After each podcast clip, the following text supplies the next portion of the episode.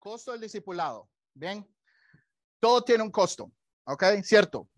¿Verdad? Yo sé que algunos de ustedes eh, venden carros y algunos de todos nosotros hemos comprado carro y compramos teléfonos y compramos televisiones y compramos ropa y todo lo demás. Y dudo mucho, a menos de que usted tenga como dos años de edad y sea un chiquitín que todavía no entiende el 100%, usted no llegue a la tienda creyendo que puede agarrar algo y llevártelo a su casa de gratis. ¿Ok? Todos sabemos que cuando vamos a un lugar y queremos adquirir algo, tenemos que pagar un costo. ¿Tiene sentido? Sí. ¿Verdad? Entonces, como todo, el andar en la Biblia y ser un cristiano y un verdadero discípulo de Jesús. Y yo quiero que usted preste atención a la palabra que acabo de decir, verdadero discípulo. Esto va a ser una palabra que nos va a distanciar de todo lo que usted va a ir a ver allá afuera. ¿Ok? Verdadero discípulo. Un verdadero discípulo de Jesús tiene características específicas, se ve de una manera específica, hace cosas específicas y tiene una actitud específica. Y hoy vamos a hacer eso. Vamos a poner un poco la introducción de las diferencias entre un verdadero o un falso, o alguien que se lo toma en serio o alguien que no se lo toma en serio. Y vamos a ir ahí y después la segunda parte de esta enseñanza es ver siete distintivos, siete características que usted tiene que tener si usted es un verdadero, vuelvo a decir, verdadero discípulo de Cristo.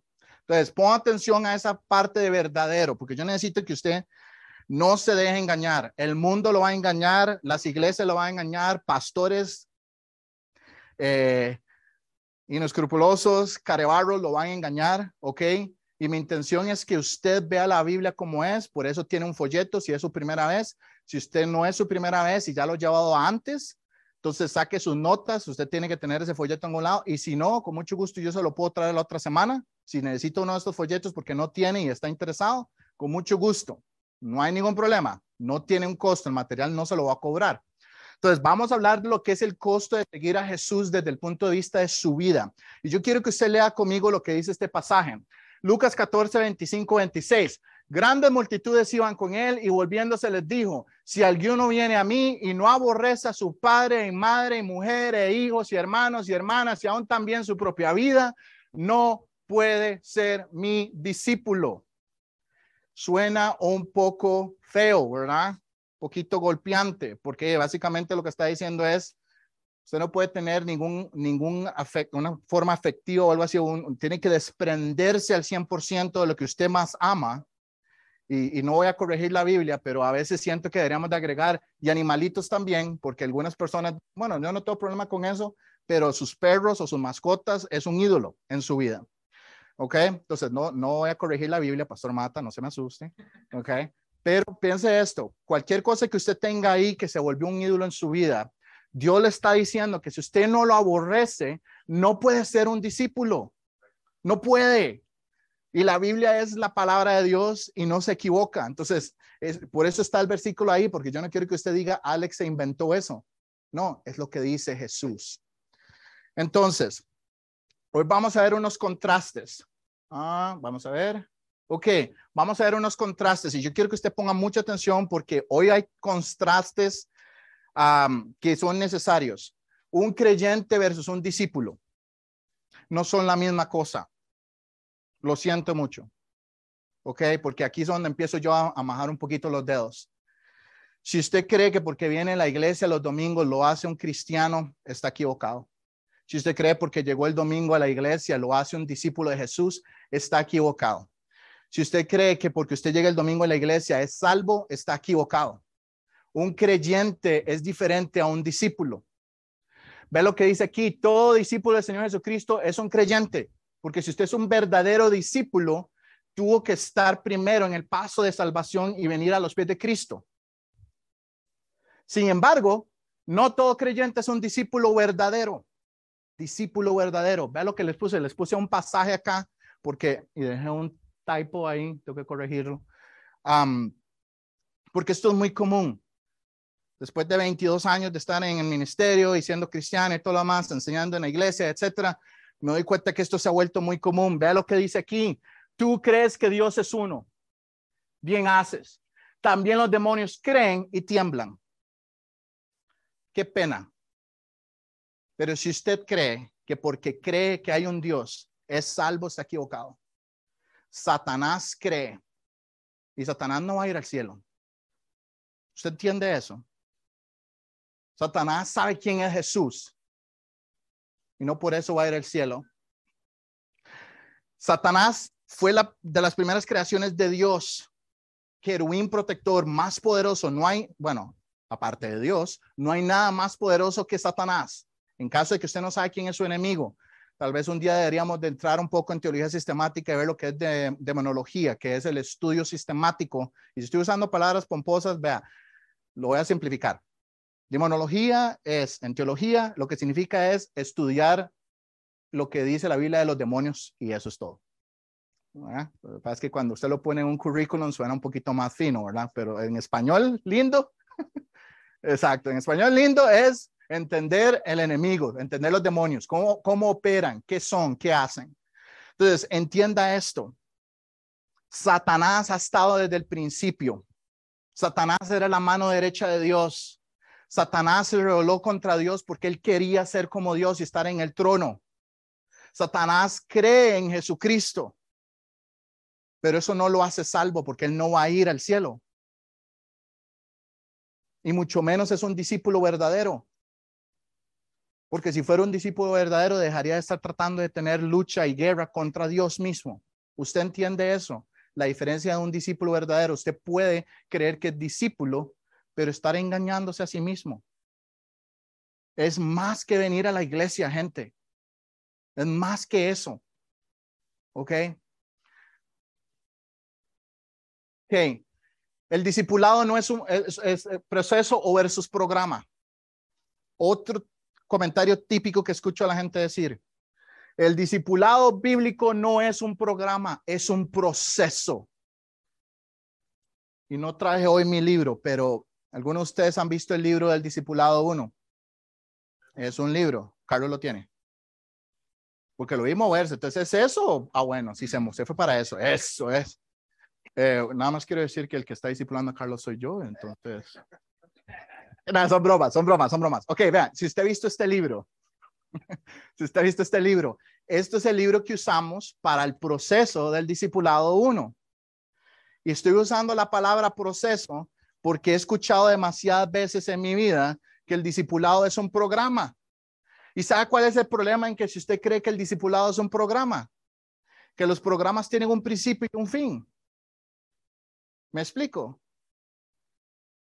Y yo a veces explico esto de esta manera, porque yo sé que a veces la gente se queda pensando, ok, ok, yo fui a la universidad para sacar un título en ingeniería, ok. Cuando me gradué me dieron un papel el papá dice que soy ingeniero. Pero después tuve que buscar un trabajo para poder demostrar que realmente sé hacer el trabajo de un ingeniero. Y después de 15, 20 años de estar haciéndolo, entonces ahora sí, algunas personas se me quedan y dicen, mira, mi papá me hace esta broma todo el tiempo, mira, pareciera que sí sirvió mandarte a la universidad. Entonces él me hace, mi papá me, hace muchas bromas. Pero lo que quiero decir es, solo porque usted ya llevó un curso, no lo hace un discípulo porque un discípulo no es un programa. Yo puedo darle a usted 500 libros si usted quiere. Y usted se los puede leer. Pero si usted no es un verdadero discípulo, después de que se leyó los 500 libros, usted sigue siendo la misma persona, el mismo desorden, el, mismo no discípulo de Cristo. Sí lo vemos. ¿Ok? Esto tiene que ser clave. Vean, si yo cerrara estas notas en este momento y me callara esas dos filminas, ese resumen de todo. Primero que todo, no basta ser solo un creyente. ¿Ok? Usted tiene que ser un discípulo verdadero. Y hay una diferencia entre un discípulo, como dice el mundo, y un discípulo verdadero. Y ahorita vamos a ver más. El discipulado no es un programa, no es un folleto, si usted llevó el discipulado 1, 2 y 3, o Foundations 1, 2 y 3, o Fundamentos 1, 2 y 3, que es lo que hacemos acá, estamos viendo aproximadamente dos años de entrenamiento, más o menos. ¿Ok? Eso es más o menos lo que nos toma, un par de años en pasar por todos los de fundamentos. Y después de esos tres cursos, igual le tengo que decir esto, no garantiza que usted sea un discípulo porque llevó esos cursos, ni tampoco le garantiza que es salvo. Usted pudo haber pasado esos dos años académicamente engañándose a sí mismo. Tuve un estudiante en Costa Rica, de hecho, cuando estaba en iglesia en Costa Rica, tuve más de uno, de hecho, pero me llamaba mucho la atención porque este estudiante hacíamos quizzes, hacíamos tareas y se sacaba un 100 en todo. En todo se sacaba un 100. Inclusive un día me, me llegué a asustar porque el que estaba, el maestro era yo y me podía recitar teología sistemática avanzada, podía recitar todo lo que estábamos en el instituto, las dispensaciones, esto, esto, esto, y así. Se sabía versículos de la Biblia, se sabía referencias. Pero había algo que siempre me hacía sentir un poco extraño, porque yo decía, esto suena más como muy, muy bien académicamente. Como tengo un trasfondo académico, entonces desafortunadamente uno se vuelve un poquito escéptico y entonces yo dije, esto me suena como que está leyendo, memorizando y repitiendo como un loro. Entonces un día hice un examen tal vez no ortodoxo, por decirlo de esa manera. En otras palabras, me senté con esta persona y le pregunté así, sin un script ni nada, sin poder responderme una pregunta de un libro, nada más le empecé a preguntar por su vida. Y cuando me empecé a dar cuenta de su vida, me di cuenta de que los últimos tres años en el Instituto Bíblico había estado fingiendo ¿Por qué digo fingiendo? No intencionalmente. Esta persona tenía un buen corazón.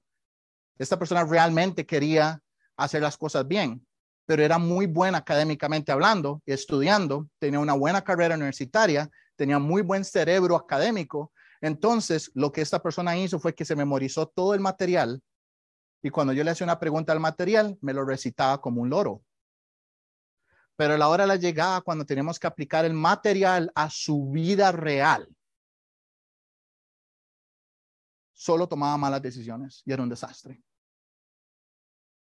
Entonces ahí me di cuenta de que académicamente hablando estaba ahí, pero bíblicamente hablando no era un verdadero discípulo de Cristo. ¿Ven qué tan serio puede ser? Y, y personas así hay muchas. He conocido bastantes. No me voy a poner a, entrar en, en detalles de eso porque entonces nunca termino pero historias de esas tengo un montón. Entonces, el discipulado bíblico no es un programa, es un proceso. Y dijo, antes bienaventurados los que oyen la palabra de Dios y la guardan. Si sabes estas cosas, bienaventurados seréis si las hicieres. Si me amáis, guardad mis mandamientos. Vosotros sois mis amigos si hacéis lo que yo os mando. Un verdadero discípulo de Cristo no viene simplemente a la iglesia para poner un check de que participé. Un verdadero de Cristo viene a la iglesia porque quiere tomar del agua viva, que es la palabra de Dios, porque quiere escuchar de Cristo, conocerle más. Lo voy a poner una analogía muy sencilla.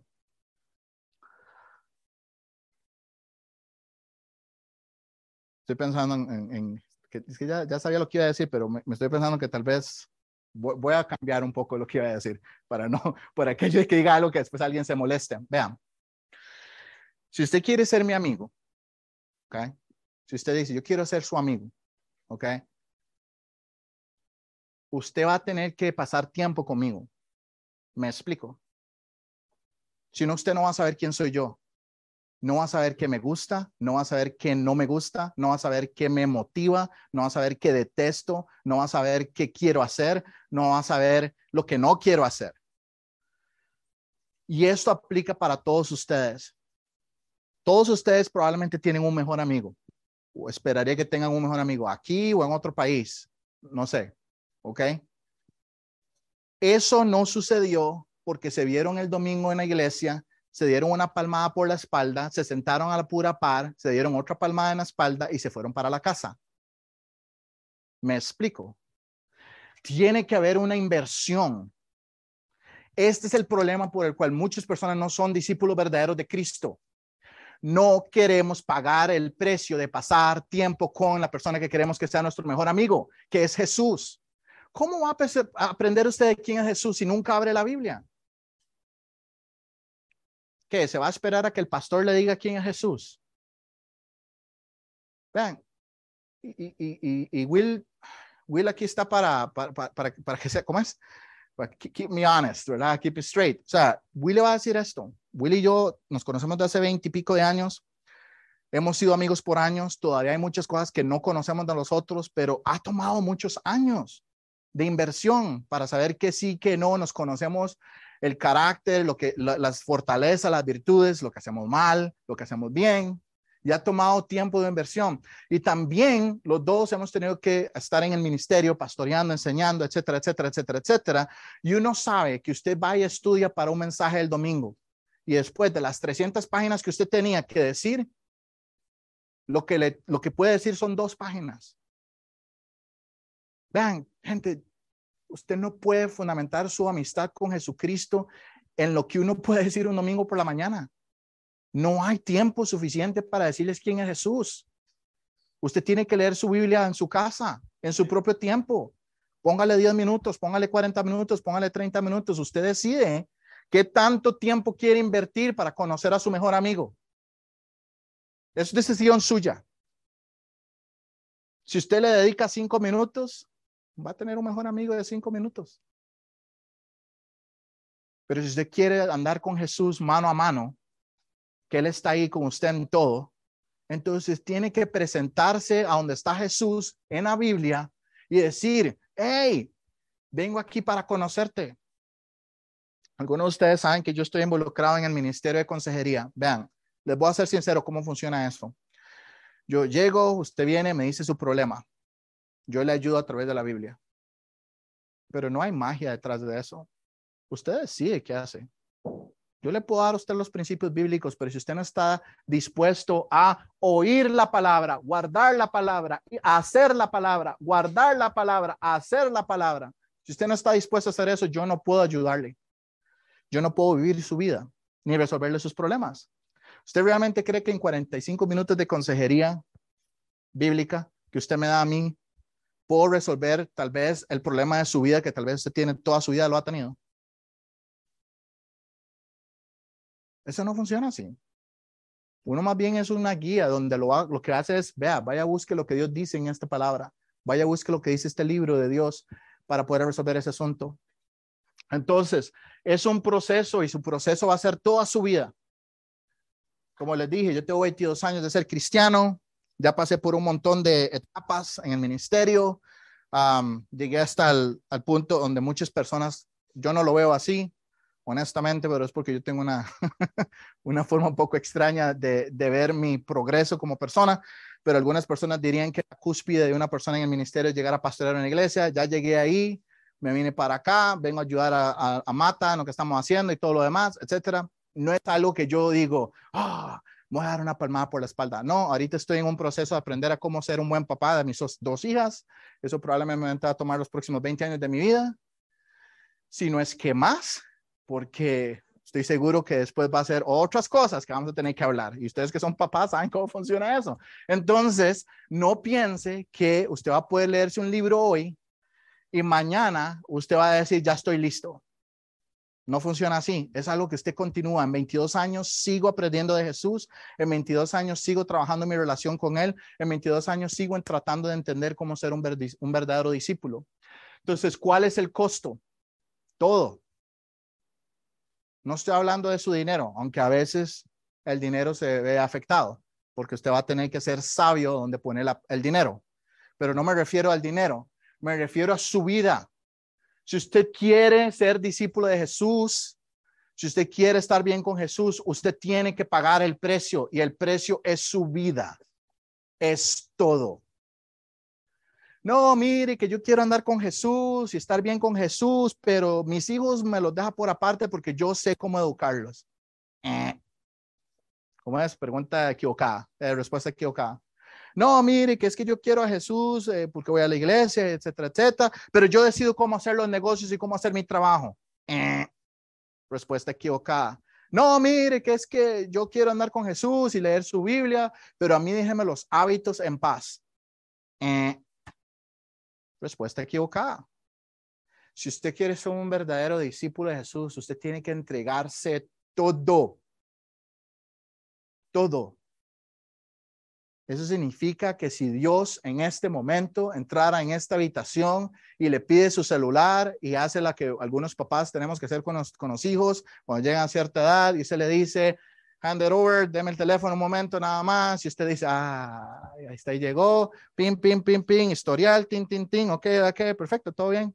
Ya está, pone el teléfono ahí. Y si usted es papá, ya tiene que pasar por eso, sabe que estoy hablando. Y si no sabe que estoy hablando, pues es interesante.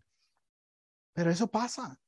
Usted tiene que entregar toda su vida. Si Jesucristo entra en este momento, en esta, en esta habitación y le dice, Carlos, vamos a hacer un chequeo aquí, cómo está usted en su vida laboral, cómo está en su vida familiar, cómo está en su vida de esposo, cómo está como padre. Usted no puede decirle a Jesús, bueno, Jesús, déme un momento. Estas áreas de mi vida usted las puede venir a, chequear, pero esta no, esta me la dejo yo. No funciona así. Si usted piensa así, usted no es un verdadero discípulo. Usted se está engañando. Porque Dios o lo es todo en su vida o no lo es. Cristo no vino a salvarlo para que usted pueda ponerle peros o límites. Cristo no murió en la cruz el 70% de su ser, murió un 100%. ¿Usted sabe por qué? Porque el 100% de su vida requería ser salvado. ¿Entiende eso? No solo su trabajo, no solo su familia, no solo sus finanzas. El 100% de su vida necesitaba ser rescatado por Cristo. Entonces, el 100% de su vida es de Cristo. Y Él no tiene límites. No hay puertas con seguro, no hay claves para que no me revisen mis cosas. Con Cristo, Él entra y puede ir a abrir el closet. Y si usted tenía toda la ropa ahí tirada, todo lo sucio, como decimos, ¿verdad? Por alguna razón el closet siempre es como donde usted abre el closet. Hay visitas, abre el closet y todo el mundo tira todo en el closet. Y entonces, si ese es el closet que usted no quiere que Jesús vea, lo siento mucho, es el que va a abrir y va a decir, Alex, ¿y este closet qué? Toda la casa perfecta, pero ese closet, ¿y ese closet qué pasó con ese closet?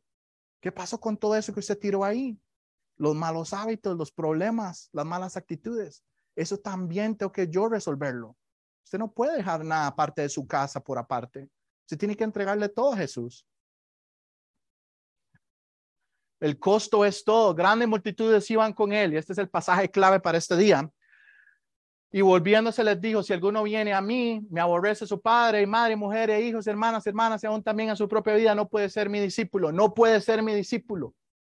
Aborrecer en el contexto aquí es la palabra miseo. Y no, no soy un genio del griego y el hebreo. Tengo un diccionario. ¿Ok? Entonces, así es como lo hacemos. Y si usted se fija, ¿qué significa esta palabra? Miseo significa que es detestar o específicamente por extensión amar menos.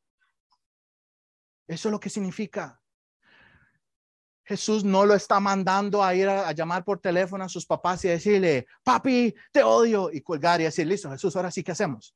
Eso no es lo que le está haciendo. Lo que le está diciendo es todo lo que usted tiene como número uno en su vida, esos ídolos que usted tiene en su casa, en su corazón, tírelos abajo y póngame a mí ahí. Todo lo demás puede estar en segundo lugar. Si usted tiene dos estantes, en el estante número uno tiene que estar Jesús y en el estante número dos puede estar el resto. Pero no al revés. No al revés. Entonces, eso es lo que significa ser un verdadero discípulo. Usted tiene que votarlo todo y decir, ok, Cristo, está bien, le doy mi vida completa. ¿Ahora qué? Bueno, ahora sí vamos a crecer. Ahora sí te voy a enseñar mi palabra. Ahora sí te voy a enseñar lo que es tener un Dios poderoso porque ese es el problema. La gente viene y me dice, ay, pero es que yo veo que a mucha gente le va bien y todo lo demás. Willy y yo hablamos mucho de esto entre nosotros. Ni Willy y yo creemos que somos especiales. Ustedes no saben, es que si uno les contara las tonteras que pasan, bueno, sabe que yo creo que nos despiden.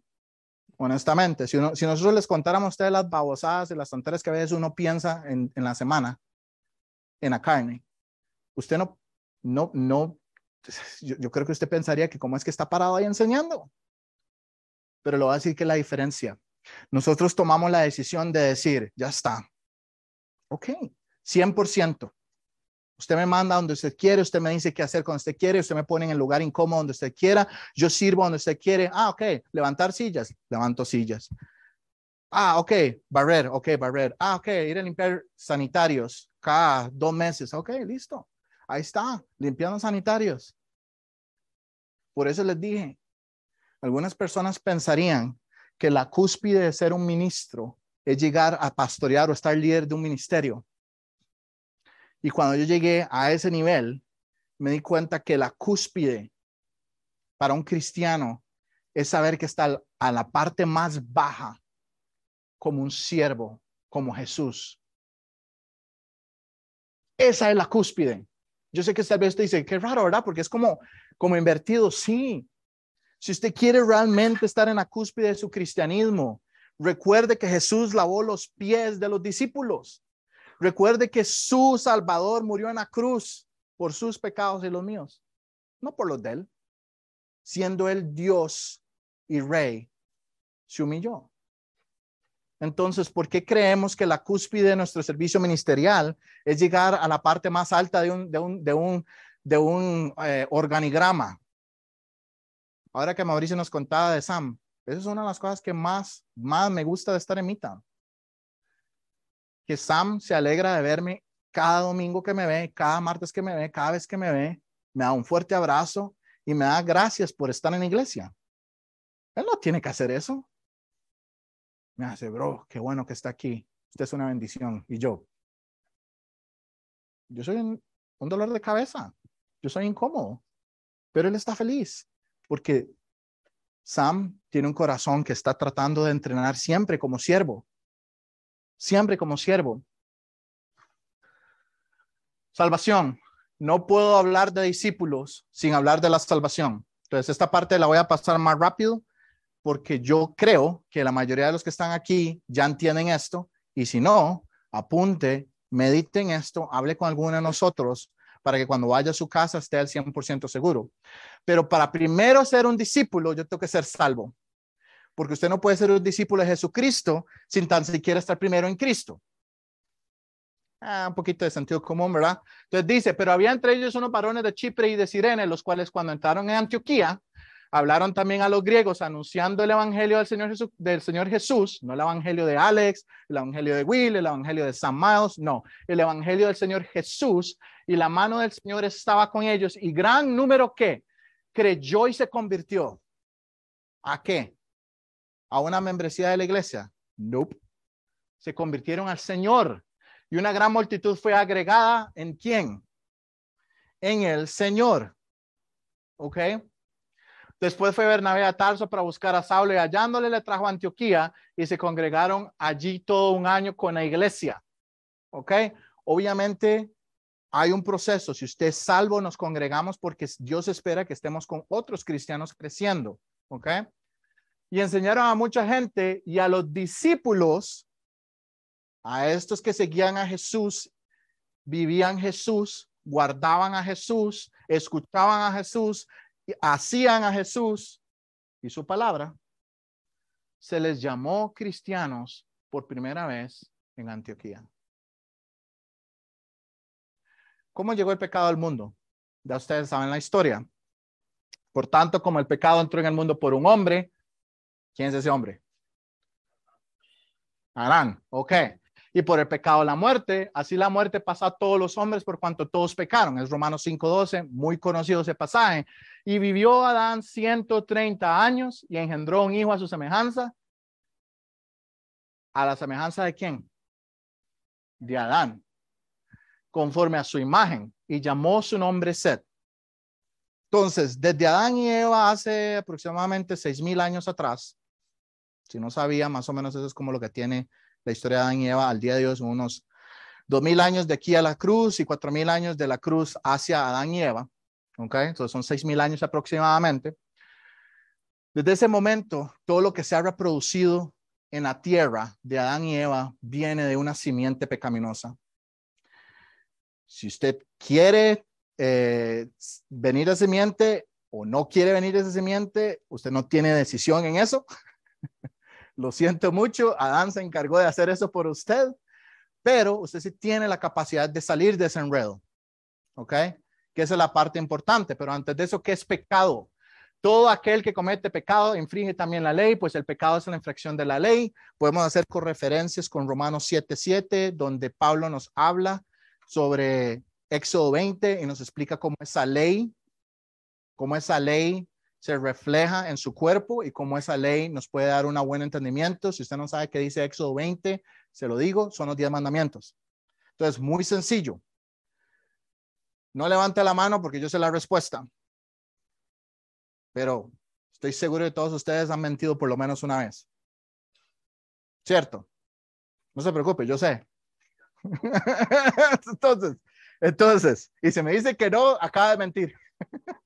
entonces, por lo menos ha mentido una vez. Eso es el noveno mandamiento. Entonces, con solo que usted haya dicho una mentira en su vida, aunque sea una vez, ya usted infringió la ley, ya usted tiene pecado. Entonces, si usted creyó que usted podía pasar el resto de su vida, no, yo sé que vengo de Adán y Eva, pero aquí yo me voy a, a, todas las cosas que Dios dice que no son pecado, ya con solo que haya dicho una mentira, hasta ahí llegó. Pero no hay forma. La respuesta, que, o sea, lo que quiero que usted me, me entienda es que todos vamos a tener pecado. No hay forma de escaparse de eso. Lo que podemos hacer es cómo reaccionar ante esta situación, porque la paga del pecado es muerte, más la dádiva de Dios es vida eterna en Cristo Jesús. Dádiva es un regalo inmerecido algo que se no merece, pero Dios lo da.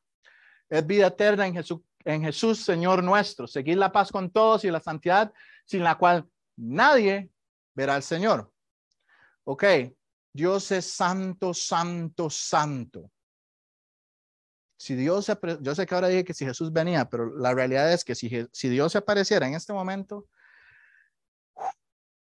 primero que todo, el que quede de pie me convence porque la Biblia dice que nadie puede estar en la presencia de Dios y no ser consumido, porque Él es fuego consumidor. ¿Ok? Esa es la razón por la cual usted no puede venir al cielo, la razón por la cual no puede estar en la presencia de Dios sin Jesucristo. Jesucristo literalmente es como este vidrio que está en algunos, no sé, voy a hacer una, analogía un poco chistosa, pero yo no sé si ustedes alguna vez han estado en un restaurante donde tienen tal vez pollo rostizándose o tienen brasas y, hay un vidrio que es como así de grueso, y usted se acerca al vidrio y dice, wow, está caliente. Bueno, imagínense si usted estuviera del otro lado del vidrio. ¿Ok? Jesucristo viene a ser como este protector, que si usted tiene a Cristo, es la razón por la cual usted no se consume estando en la presencia de Dios, porque Dios no puede estar en su presencia cuando usted tiene pecado. Y yo soy salvo hoy en mi alma pero yo sé que mi cuerpo todavía, esta carne, ¿verdad? Este contenedor que tengo yo, ¿verdad? Este estuche, como se le quiere llamar, todavía hace cosas pecaminosas. Entonces, si yo tratara de estar en la presencia de Dios hoy, en este cuerpo pecaminoso, me consume. Pero porque sé que tengo a Cristo, sé que el día que yo muero puedo estar en su presencia y ya no hay problema. ¿Ok? Pero imagínense, y los cuatro seres vivientes tenían cada uno seis alas y el por dentro estaban llenos de ojos y se, y, se estaban día y noche de decir, Santo, Santo, Santo es el Señor Dios Todopoderoso, el que era, el que es, el que va a venir. Así que recibiendo nosotros un reino incomovible, tengamos gratitud mediante ella, sirvamos a Dios, agradándole con temor y reverencia, porque nuestro Dios es fuego consumidor. ¿Puedo ser salvo por obras? No pero al que obra no se le cuenta el salario como gracia, sino como deuda. Entonces, si usted hace obras para recibir su salvación, usted nada más agrega más deuda. Así sí es simple. Tiene que ser por gracia, no por obras, porque si es por obras, quiere decir que usted hizo algo para salvarse y no funciona así. ¿Ok? Jesucristo es la respuesta. ¿Ok? Entonces yo soy la puerta y el que por mí entrare será salvo y entrará y saldrá y hallará pastos. ¿Ok? Jesucristo es la respuesta. Ve lo que dice 1 Juan 1, 5, 7. En el mensaje que hemos oído de él y os anunciamos, Dios es luz y no hay ninguna tiniebla en él. Si decimos que tenemos comunión con él y andamos en tinieblas, mentimos y no practicamos la verdad, pero si andamos en luz, como Él está en luz, tenemos comunión unos con otros. Y la sangre de Cristo, su Hijo, nos limpia de todo pecado. En otras palabras, si usted dice que es cristiano y es discípulo de Jesús, actúe y viva como tal. Si no, y con mucho respeto lo voy a decir esto, usted es un mentiroso. Ah, perdón, para que no vayan a pensar que fue idea mía, si usted dice que está en comunión con Él, pero anda pecando, anda actuando mal, no estoy diciendo que, no estoy diciendo que un día llegue y peca y usted hace, ups, y vuelve para arriba y hace, no mande fuego, Señor. Porque yo a veces hago esa broma, no tan broma, porque no es tan gracioso, pero un día, hay días que yo a veces hago, ay, si Dios me tratara a mí como trataba a los santos del Antiguo Testamento, ya se hubiera abierto la tierra y me hubiera tragado, como lo hizo con Corea como lo hizo con los de Egipto, que los dejó en, el desierto por 40 años porque no querían creerle y decidió que se murieran y no los dejó entrar a la tierra prometida. Si usted ha leído su Biblia, se sabe que estoy hablando, pero porque Jesucristo es bueno, yo nada más digo, ok, confieso mi pecado, me arrepiento, y no es que soy un carebarro, como decimos en Costa Rica, fresco, sino que yo digo, ok, yo entiendo que la sangre de Cristo me limpia, ok, y vuelvo a andar en comunión. Pero si constantemente digo, soy cristiano, ¿verdad? Pero de lunes a, sábado, su, su, su nombre, su segundo nombre es Lucifer. Entonces, eh, ¿qué problema? Porque ustedes son mentirosos, usted no está andando en comunión con él. Confesando e invocando es la clave. Que si confesares con tu boca que Jesús es el Señor y creyeres en tu corazón, usted tiene que tener un convencimiento real, no puede ser fingido de que Dios le levantó de los muertos, será salvo, porque con el corazón se cree para justicia, pero con la boca se confianza para salvación. Tiene que haber un cambio, ¿ok? Tiene que haber un cambio real. Pero para ser un discípulo usted tiene que tener sumisión. Y aquí es cuando la mayoría de la gente se quiebra. Aquí es cuando la gente dice, no, no, no, no, no, ya no quiero, yo no quiero ser discípulo. Todo bien cuando usted me dijo que leyera la Biblia, que la siguiera, que, le, que orara, que viniera a la iglesia, que actuara todo lo más. Pero cuando ya yo tengo que someterme a lo que Dios quiere para mi vida, ahí es cuando la mayoría de las personas que se dicen ser cristianas empiezan a tropezarse en uno de los trabajos que tenía, en unos compañeros de trabajo siempre hacían este comentario, es que usted no se manda solo, ¿verdad? Esa era, la broma que ellos decían, porque uno de ellos era jefe, entonces él, quería sonar muy, muy autoritario, ¿verdad? Dice, bueno, es que usted no se manda solos. Lo que está diciendo es que él, él era el jefe y que obviamente uno no puede hacer lo que le daba la gana. ¿Ok? Entonces, nosotros no podemos hacer lo que nos da la gana. Y esa es la diferencia entre un salvador, no chava, pero Salvador y un Señor o Señor Salvador. que entonces es la diferencia entre Salvador y Señor. Muchas personas quieren a Jesús como Salvador, pero se quedan ahí. Y en el momento en que tienen que entender que la Biblia dice que es Señor y Salvador, o Salvador y Señor Jesús, entonces tiran el tapón. ¿Por qué? Porque no les quieren que les digan qué hacer. Usted tiene que aprender a someterse. Usted tiene que aprender a obedecer. Pablo, apóstol de Jesucristo, por mandato de nuestro Señor Salvador y del Señor Jesucristo. Verdadero Hijo en la comunión de fe, gracia, misericordia y paz de Dios Padre y del Señor Jesucristo. Antes bien, crecer en la gracia y el conocimiento de quién? De nuestro Señor y Salvador Jesucristo. Esas palabras van juntas. Porque usted no quiere solo ser salvo. Usted quiere ser un discípulo verdadero. Así es como la gente se mete en problemas. Temor santo. Y ya que ir cerrando. En fin de todo el discurso Dios este. Eclesiastes es uno de mis libros favoritos. Demuestra la vanidad de una persona. Como decía el pastor Kenny hoy, Salomón era la persona más sabia y a ser la persona más sabia. La Biblia dice que es la persona más sabia que ha existido. Pero había un problema. Mucho de esta sabiduría no era sabiduría de Dios. Para poder usted tener sabiduría de Dios, no académica, usted tiene que entender que el que escribió Eclesiastes, que es Salomón, dice, el fin de todo el discurso de Dios es este, teme a Dios. Él escribió eso después de haber perdido 40 años de su vida, sacando todos los estudios, los doctorados, las maestrías. Él era un genio como de 20 diferentes áreas, arquitectura, leyes, agricultura. Era un genio. Y él dice, el fin de todo el discurso es este, teme a Dios, guarda sus mandamientos porque esto es el todo del hombre. Obedecer. Tema Filmina. Una de esta Filmina, ¿verdad, Chris? Okay. Eso es la firmina, yo siempre la pongo cuando voy cerrando esta sección, porque yo quiero que usted entienda. Cuando usted nada más quiere ser creyente, o cuando usted nada más dice, yo no tengo que obedecer a Dios, muchas veces este es usted. Usted está todo contento como un niño, no estoy tratando de ofenderlo, pero usted está contento como un niño construyendo un castillo de arena. Y ahí está todo feliz mi castillito tiene tres pisos, le hago aquí para poner el, dragoncito, porque todos tenemos imaginación, entonces el dragoncito que me cuida aquí, el caloboso para los que se portan mal, bla, bla, bla, y todo lo demás. Y usted está ahí todo contento haciendo su castillito.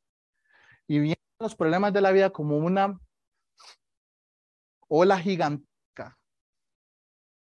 ¿Usted sabe qué va a pasar con ese, con ese castillo? ¿Se lo va a llevar el agua? Y ahí es cuando diga, pastor, necesito consejería, por favor mi matrimonio es un desastre. Pastor, necesito consejería, mi trabajo es un desastre. Pastor, necesito consejería, mi, mi, mi vida es un desastre. Y, y, y tanto Will como todos los demás pastores de la iglesia y los que estamos en el ministerio de consejería, vamos a atender a su llamado y lo vamos a ayudar. ¿Ok?